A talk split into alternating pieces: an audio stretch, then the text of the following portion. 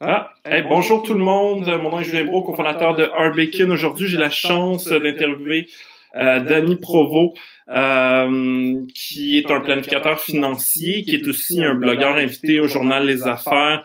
Euh, et euh, qui, qui a un blog super intéressant. Donc, euh, premièrement, Danny, merci beaucoup d'avoir accepté mon invitation aujourd'hui. Merci pour l'invitation. Ben, ça fait plaisir. première question, là, je t'ai à peine introduit peux-tu te présenter dans tes mots? Donc, qui, est Danny euh, Provo? Euh? Ben, essentiellement, je suis un planificateur financier, planificateur financier qui, euh, qui a décidé peut-être de, pouvoir discuter avec les différents spécialistes qui, qui existent dans le domaine de la planification financière. pour ça, j'ai décidé de faire quelques cours. Ça fait que, à la base, je suis, je suis actuaire dans, dans, dans le domaine de la planification financière. Après ça, j'ai fait des études en fiscalité. J'ai fait mon titre de CFA pour discuter avec les, euh, hmm. les, spécialistes en placement, bon, etc. c'est vraiment la planification financière qui, euh, qui, qui, me définit le plus dans mon dans mon day-to-day. Maintenant, hmm. Euh, je suis un, passionné de un domaine en planification financière en particulier, c'est l'optimisation fiscale. Fait que je développe beaucoup d'outils, des calculateurs pour faire pour faire en sorte que les gens après notre intervention soit de façon profitée, grâce à la fiscalité, plus riche qu'il aurait été autrement. Et je suis euh, auteur, euh, à part le blog, mais là, je suis en train de préparer finalement, après 15 ans, mon deuxième livre. OK. Quand est-ce que ça va paraître?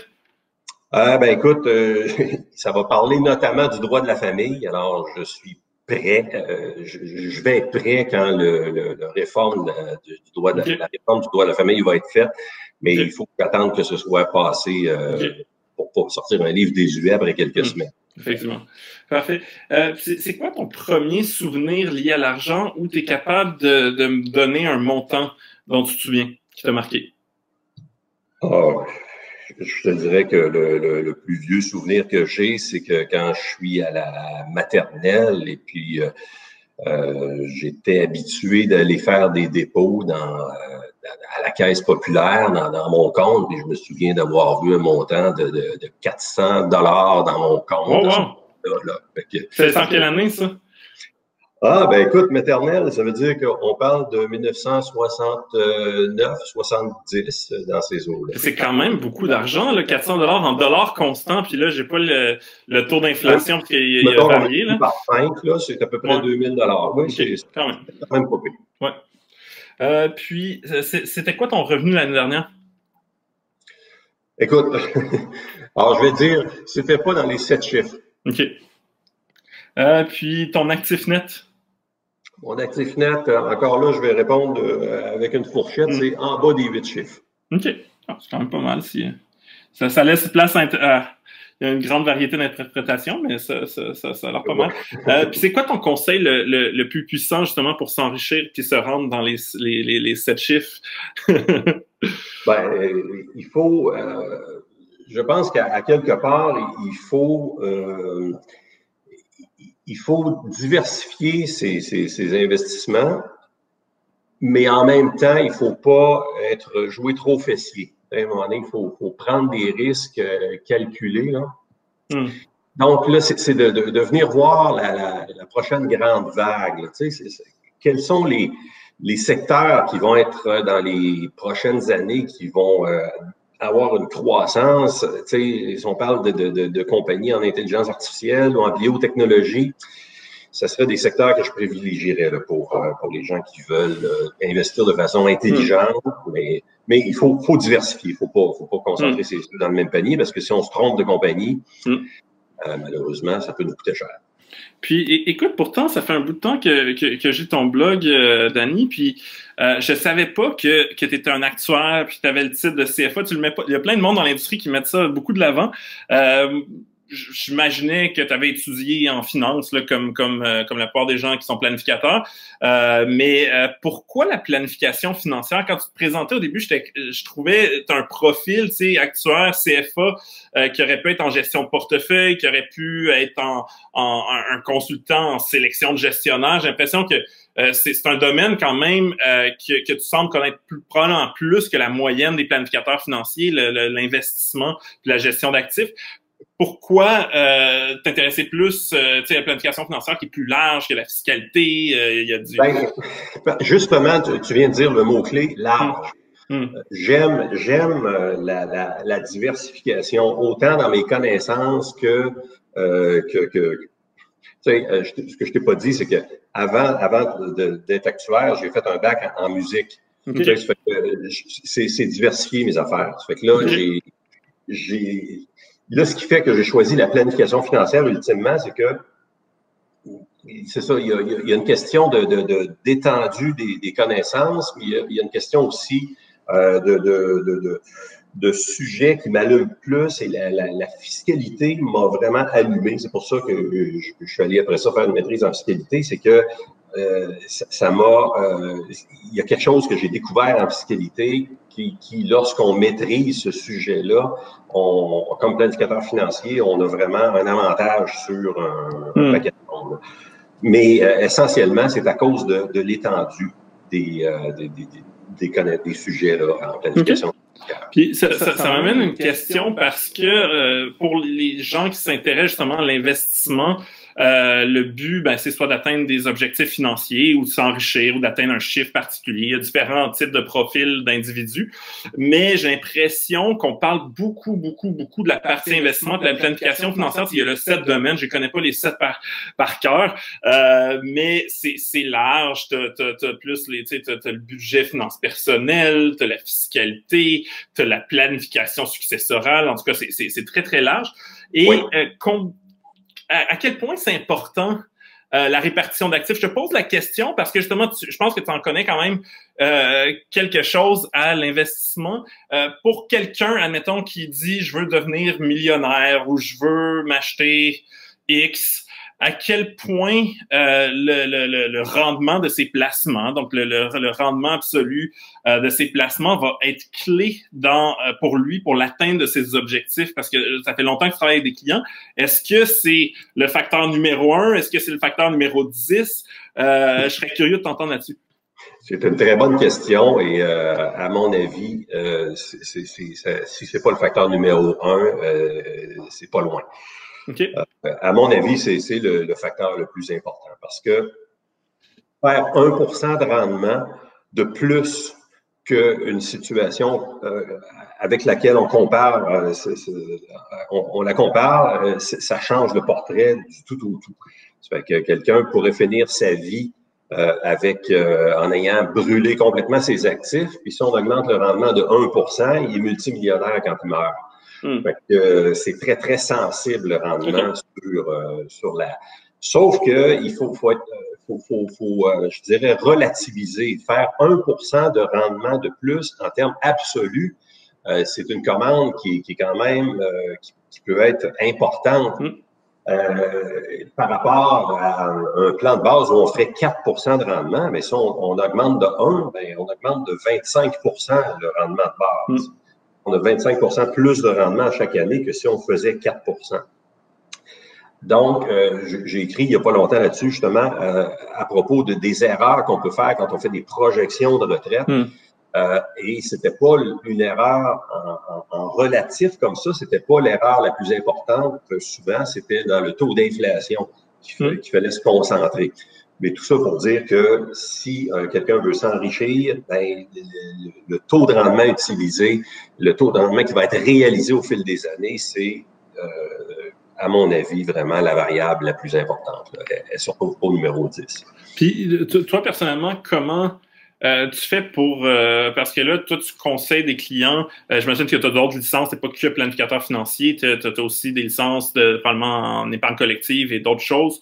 Euh, oui, mais je, je, vais être franc avec toi, je rencontre peu de clients, en fait, pour ne pas dire pas de clients ou qui, qui m'appartiennent et que dont je m'occupe tout seul.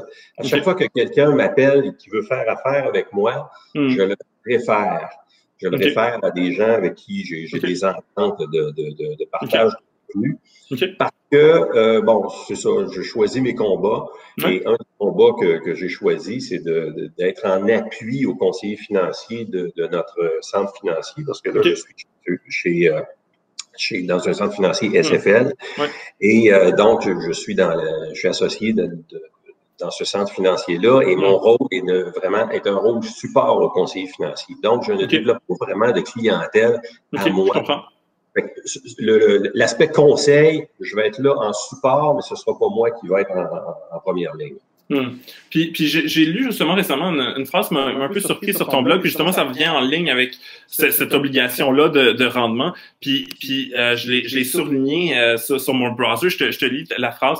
Euh, c'est son mandat, votre gestionnaire, de battre quelque chose, peut-être un, un indice de référence, peut-être ses pairs, mais il doit le faire. S'il ne remplit pas ce mandat, peut-être devriez-vous envisager à déplacer vos billes. Je trouvais ça fort comme statement. Euh, ça a du sens. Je, je, pense, je pense en désaccord. Euh, par contre, euh, tu sais, battre les pairs ou les ou l'indice, euh, ça revient à peu près au même, c'est-à-dire qu'on peut pas avoir une plus que 50% des gens qui réussissent ça de manière évidente. Euh, et, euh, et, je me demande, tu sais, quand on choisit un conseiller, est-ce qu'on choisit un conseiller parce qu'il pas le, marché, souvent, il va sélectionner euh, des fonds euh, dans lesquels il y a des différents gestionnaires. Euh, et, selon moi, c'est assez difficile de, comme commande.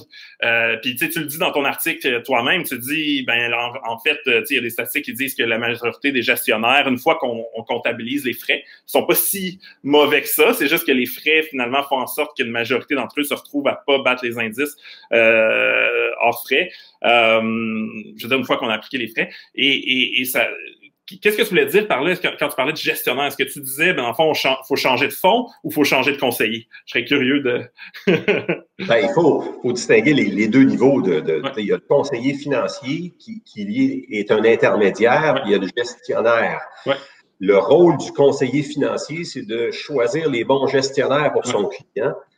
Euh, ça fait que là, on, pourrait interpréter cette phrase-là comme si vous êtes conseiller financier, puis les gestionnaires que vous choisissez ne, sont, ne font pas partie de, de, la strate supérieure, ben choisissez d'autres gestionnaires. Hmm. Euh, on pourrait interpréter ça aussi comme le client qui choisit son conseiller financier, mais il, faut vraiment être conscient de ces, ces deux étages-là. Et le conseiller financier, lui, il ne fait pas de gestion de portefeuille. Son rôle, lui, c'est vraiment d'être un chien de garde et d'offrir avec les outils qu'il y a, les meilleurs, euh, hmm. meilleurs fonds disponibles. Quand, mm. bon, ils contiennent en valeur mobilière, c'est une autre, ils peuvent offrir, ils peuvent aller directement dans, dans, dans les titres. Hmm. Mais, mais le, le, rôle du conseiller financier, en agissant comme chien de garde, on ne peut pas, s'il fait son travail, il, il, peut laisser une chance hmm. au gestionnaire un certain temps, mais à un moment donné, il y a des décisions qui doivent se prendre. C'est la même chose, le, le, modèle institutionnel est comme ça aussi. Vous savez, dans, dans, chez, par exemple, dans les régimes de retraite, vous avez des, des, des, chez les assureurs, vous avez des, des, personnes qui sont chargées, là, des équipes de CFA qui sont chargées de choisir les gestionnaires qui mm. vont être offerts euh, au, au, régime de retraite, puis ils rencontrent des gestionnaires sur une base régulière, puis si après euh, X mois, X années, ils n'ont pas fait le travail, bien, ils vont changer de gestionnaire. Mm. C'est plus à, ça que je faisais référence quand je disais, mm. là, à un moment donné, oui, on, on peut être patient, mais je L'idée, c'est de choisir le gestionnaire à mesure du possible qui a un track record qui, qui, qui, fait en sorte qu'il va être dans, dans, dans les meilleurs. Hmm. Mais évidemment qu'il ne peut pas, si tout le monde était meilleur que tout le monde, mais tout le monde serait égal. Hmm. C'est clair. Euh, puis, puis l'autre chose aussi, c'est quand on choisit un fonds, euh, des fois, le gestionnaire principal euh, prend sa retraite et il y a quelqu'un d'autre qui, qui, est nommé. Ensuite, puis peut-être que je me trompe, mais à ma connaissance, à moins de lire le prospectus chaque année, euh, il n'y a pas un, processus où le client est appelé Hey, là, on avait investi dans tel fonds, puis le gestionnaire euh, merveilleux qui était là depuis 15 ans est parti. Qu'est-ce qu'on fait? Est-ce que, est-ce que ça doit être la responsabilité du, conseiller? Parce qu'on s'entend que monsieur, madame, tout le monde, c'est rare qu'ils vont connaître le nom de, de tous les gestionnaires, de tous les fonds dans lesquels ils sont investis. Oui, absolument. Est-ce que c'est la responsabilité du conseiller? Ben, il devrait, il devrait faire un, bout de chemin maintenant. Euh, euh, en termes légal, je ne sais pas si c'est la responsabilité. Oui, ah non, je ne parlais pas sur le plan légal, juste selon toi.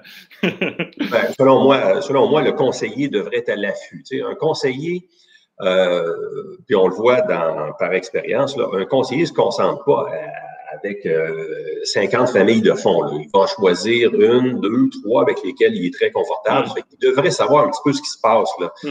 dans, ses, dans sa famille de fonds parce qu'il ne fait que se concentrer sur quelques fonds en particulier. c'est le rôle du conseiller, à mon avis, de, de, de, de suivre là, ce qui se passe à l'intérieur de son fonds. Si un gestionnaire important qui prend sa retraite ou qui a un accident d'auto, peu importe, ben, il devra, euh, il devrait en, en, informer ses clients. En tout cas, il devrait être à l'affût de, de, Et puis, si jamais ben, les, les, rendements sont, sont plus au rendez-vous après le départ, ben, ça serait, euh, ça serait disons, une opportunité pour, euh, pour changer.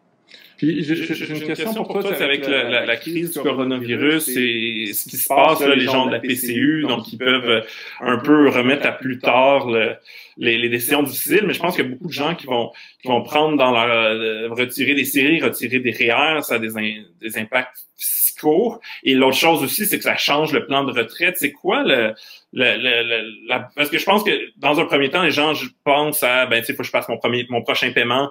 Euh, ils pensent à court terme, puis c'est logique. Euh, à long terme, qu'est-ce qui doit être fait? Est-ce que les gens devraient attendre que l'ouragan soit passé pour refaire un plan financier. Comment les gens, tu sais, l'impact, je pense, plus, plus on est vieux aussi, plus ça a de l'impact. Euh, tu sais, je, je, pense aux, euh, puis ils sont, sont pas à plaindre parce qu'ils ont des bons salaires, mais des gens qui sont des cadres supérieurs, euh, qui font des très bons salaires, qui sont dans la cinquantaine avancée, quand ils perdent leur poste, un, des postes de ce niveau-là, ça prend euh, souvent plusieurs mois. Euh, ça prend beaucoup plus de temps à, en retrouver un autre. Et ensuite, si on a cet âge-là, peut-être qu'on n'en trouve pas un autre. donc, qu'est-ce que ces gens-là euh, puis, puis je dis ces gens-là, mais je te donne un exemple, mais qu'est-ce en termes de planification retraite, ça, ça devrait être quoi les étapes euh, à suivre euh, quand on a des imprévus puis le plan change en fond? Hein? Ben, moi, la, première chose que je ferais, c'est de, de refaire des calculs avec le, le worst case scenario. Tu sais, qu'on hmm. on dit c'est quoi le pire qui peut arriver? Là? Je me retrouve pas d'emploi d'ici ma hmm. retraite et et, regarder à quoi ça ressemblerait la situation. Mm. Donc là, ça nous donne vraiment, là, on, a le fond du baril. Et à partir de ça, ben là, on pourrait avoir un plan de match qui, euh, d'abord, ça, ça, ça, peut enlever du stress, ça peut, ça, mm. peut augmenter le stress aussi parce que oh, ça n'arrive pas du tout. Mais là, on peut ajuster son budget. Mais l'idée de refaire un plan de match, c'est que si on a une planification de retraite qui est bien faite, normalement, elle devrait faire en sorte qu'on est capable de maintenir son niveau de vie à la retraite. Mm. Aujourd'hui, on a un certain niveau de vie, on est capable de, le maintenir à la retraite pendant euh, toute la durée de la retraite. Hmm. Alors, si on fait absorber cette crise-là sur toutes les années qui nous restent d'ici à, notre décès, ben, l'impact va être mineur. Hmm. Hein, ça fait que si je réduis mon budget de 1000 dollars par année, mes dépenses de 1000 dollars par année, ça va avoir un impact majeur quand même à l'autre bout. Ça fait que c'est la façon la plus, disons, la, la, la moins percutante d'affronter de, une crise, c'est de ne pas tout absorber, de ne pas dire, euh, un, à cause du stress que ça génère, puis deux, à cause du, de l'importance que ça pourrait demander comme investissement pour faire du rattrapage. Bon, mais là, j'ai perdu deux ans, il faut que je prenne les bouchées d'eau. Non, on hmm. fait juste réduire ton niveau de dépense tu vas, tu atteins un nouveau point d'équilibre. Avant ça, tu avais un certain potentiel. Bien là, ton potentiel il est simplement plus bas parce qu'il est arrivé une COVID, puis euh, tu as perdu ton emploi, puis on, peu importe la raison, puis la hmm. durée, mais euh, tu es moins, es moins riche que tu aurais pu être si, avais, hmm. si cet événement-là n'était pas arrivé. Alors, de combien tu es moins riche? Ben, regarde de combien tu peux moins dépenser par année. Hmm. Puis là, ça va donner, bon, OK, finalement, ben, OK, j'ai réduit mon train de vie de 3 000 par année, puis euh, je suis capable de, de, perdre mon emploi aujourd'hui, puis euh, je, suis correct hmm. avec, avec, la crise. Ce genre d'exercice-là de, que, que, je pense qui pourrait être fait pour enlever du stress. Je te, je te, pose une question justement pour les gens qui ont encore leur emploi. Euh, eux, techniquement, leur situation financière n'a pas changé. en mars, quand les marchés ont chuté, ils ont vu leur portefeuille diminuer de valeur, puis ils se sont inquiétés. Et là, c'est la, la, la, la, théorie classique, c'est ben on a un plan, euh, le plan est encore bon, peu importe qu'est-ce qui arrive dans le marché. La pire chose en général, c'est de, de, de, vendre quand euh, ça quand c'est en bas, puis de, d'acheter quand parce que le voisin a fait plein d'argent, puis tout le monde fait de l'argent euh, facilement. ça, je pense que peut-être pas tout le monde l'a compris malheureusement, pas assez de monde le comprenne, mais là, j'ai l'impression qu'on est dans une situation un peu étrange où le, niveau des, marchés est revenu à peu près à ce qui était en janvier, mais la situation financière de la part des entreprises n'est pas la même. Et même, tu sais, j'ai interviewé des, économistes sur le podcast, puis ils en, ils en, savent plus que moi, mais je pense que tout le monde se gratte un peu la tête. On est dans quelle situation? Est-ce que les gens devraient la, vérité qui est toujours bonne de dire on, on, se, s'en tient au plan ou dans mesure où une situation économique change tellement, est-ce qu'on change une stratégie de, répartition d'actifs? Je serais curieux de, t'entendre sur, euh, sur ça. Moi, euh, je dirais que ça, dépend de, la situation de chacun, notamment si on est sur le bord de la retraite. Euh, là, il faut, faut, pas se mettre des lunettes roses et il faut, je pense, prendre action là, sur changement peut-être de répartition d'actifs. Mais ceci dit, euh, les retraités, là, ça ne veut pas dire de s'en aller 100% en dépôt garanti. Là, hein. mm. Ça veut dire d'avoir de, assez de liquidité pour les quelques prochaines années, les trois, quatre prochaines années, mais le reste, moi, je m'en tiendrai au plan. Mais si on est mm. jeune, moi, je, mm. c'est une crise. Euh, elle n'est probablement, euh, bon, dans, les marchés financiers, je ne sais pas euh, qu'est-ce que ça va donner. Sur les marchés boursiers, euh, qu'est-ce que ça va donner. Mais au niveau économique, on n'est pas traversé. là. C'est pas en arrière de nous, cette crise-là. Puis mm. peut-être qu'il s'en vient, euh, en tout cas au niveau de la PME, peut-être qu'il s'en vient des choses, des pertes d'emploi, taux de chômage, augmentation, etc., qui ne seront pas jojo. Par contre, quand on investit sur les, les, marchés boursiers, c'est des grandes entreprises, habituellement, mm. bon, qui passe à travers. alors, moi, si j'étais jeune, euh, je, regarde, mets ton relevé dans l'enveloppe, là, tu le regarderas dans deux ans. Et, euh, je pense qu'on s'en tient au plan de match, on continue, on fonce parce qu'on n'est pas en, Il n'y a pas de. de, de, les marchés, les marchés boursiers ont connu des crises. Hmm. Euh, ils vont en connaître d'autres. Fait que, on s'en tient au plan de match si on n'a pas à décaisser. Si hmm. on a à décaisser, ben là, on s'organise pour euh, avoir assez d'argent, mais surtout que ça a repris depuis, euh, hmm. depuis janvier. Là, euh, on, s'organise peut-être pour justement sauver les meubles, là, sortir assez de liquidité pour une coupe d'années, puis après ça, on, laisse ça dans le marché. Puis, hmm. Moi, c'est ma façon de voir. Tu, mentionnais au début que tu étais spécialiste des, des, des stratégies fiscales euh, est-ce que tu peux nous donner quelques trucs? Tout le monde, tout le monde veut payer le, moins euh, d'impôts possible euh, de manière légale. Donc, est-ce que tu as des trucs à nous partager? Écoute, c'est pas vraiment des trucs parce que c'est ce que j'ai fait, c'est un, un, modèle et sur lequel on greffe un module d'intelligence artificielle qui, lui, va calculer pendant des jours pour être capable de, nous trouver un plan de match qui euh, est optimal. Maintenant, il calcule pendant des jours parce qu'on n'a pas le choix. On ne peut pas trouver de formule mathématique à cause de la mm. complexité de la fiscalité. Euh, donc, il calcule, il fait des essais et erreurs, euh, puis il améliore sa solution pendant des jours et des jours, puis il nous propose un plan de match. Ce que je peux dire, c'est des constats qu'on ressort de, des planifications de retraite qu'on fait. C'est pas seulement des trucs.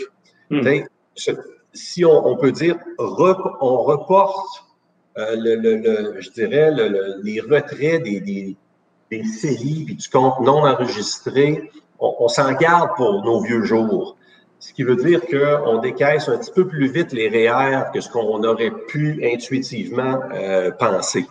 Hmm. Donc, ça, c'est le genre de choses qu'on constate quand on fait des, des, des planifications qui sont hmm. optimisées. C'est que on se garde du CELI, puis tout ça. Euh, il y a des gros comptes CELI au décès qui fait que la, valeur successorale est, maximisée.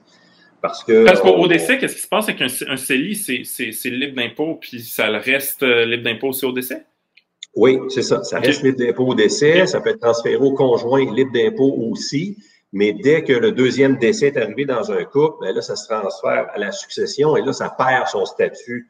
Euh, et, et, là, si c'est pas retransféré dans un titulaire subrogé, ben là, euh, à, un moment donné, les intérêts, les rendements vont être imposables à l'intérieur de la fiducie. Euh, la succession, la, fiducie qui est la succession. Puis, euh, mais donc, ça, perd son statut. OK. OK, OK. C'est juste pour les, c'est pour les, les, les, conjoints ou les, les, que, que ça, ça, garde son, son statut libre d'impôt. Oui, c'est ça. OK, je comprends. Euh, puis, euh, euh donc, pas de truc. L'autre chose, est-ce que tu aurais un conseil pour les gens, justement, qui, qui se disent euh, qu'est-ce que je fais? Puis, tu sais, euh, la réalité, euh, c'est. Oui. Oui, excuse-moi, ben, tu dis il n'y a pas de truc. Euh, le, le, le, moi, je trouve que les rentes... Il faut savoir lequel utiliser. On voit aussi, c'est que les rentes viagères, si on fait des projections sur du long terme, là, il ne faut pas avoir peur de, de, de, de, souscrire des produits qui vont améliorer notre situation.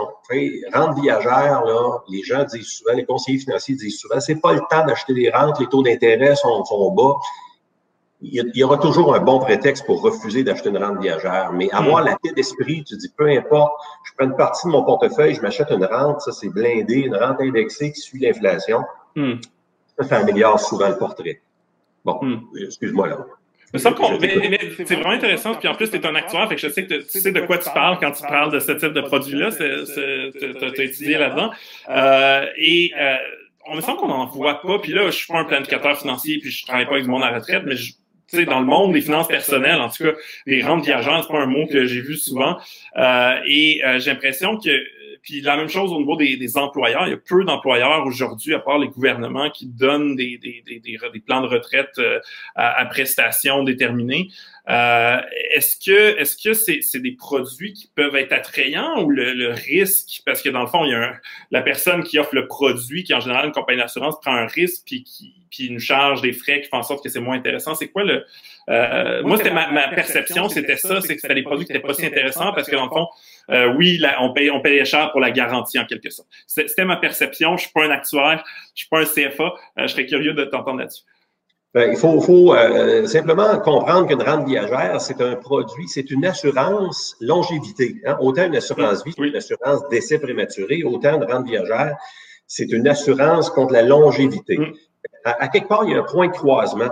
Hein, quand on fait des projections avec un portefeuille qui est décaissé, à un moment donné, euh, il n'y a plus d'argent dans le compte. Hmm. Alors, à partir de ce point-là, une rente viagère devient hmm. rentable. Fait que là, on, magasine sa rente viagère, puis ça fait que là, on peut regarder avec les projections qu'on fait à partir de quel âge la rente est rentable. Hmm. Si elle est rentable à partir de 97 ans, peut-être qu'on va continuer à gérer son portefeuille euh, de, façon raisonnable, puis euh, faut, faut faire les rendements, par exemple, qui, ont été projetés, alors que la rente viagère est béton. Mais si le point de croisement est à 89 ans, ben, là, à un moment donné, c'est quoi les, les probabilités que je survive à 89 ans? Ça se peut que ce soit plus de 25% 30% euh, L'espérance de vie d'une de, de, femme de 65 ans, c'est à peu près ça, 89 ans. Donc, vous avez une femme sur deux de 65 ans qui va excéder l'âge à 89 mm. ans. Fait que euh, si on est euh, face à ce problème-là, ben, il s'agit juste d'y aller avec des probabilités. On ne saura jamais avant de mourir ou avant d'avoir traversé ce point de croisement-là si on a fait un bon coup, mais ben, il faut prendre une décision à un moment donné. Fait qu'on peut y aller avec des probabilités. Hmm. Puis j'ai une question de, base là, qui, qui, mais je, suis curieux euh, parce qu'il y a beaucoup de gens qui confondent l'espérance de vie moyenne à travers toute la population que tu as 5 ans, c'est la même espérance de vie moyenne, mais effectivement quand tu as 65 ans, tu sais, mettons, je sais pas c'est quoi l'espérance de vie au Canada, c'est ce que tu sais par cœur.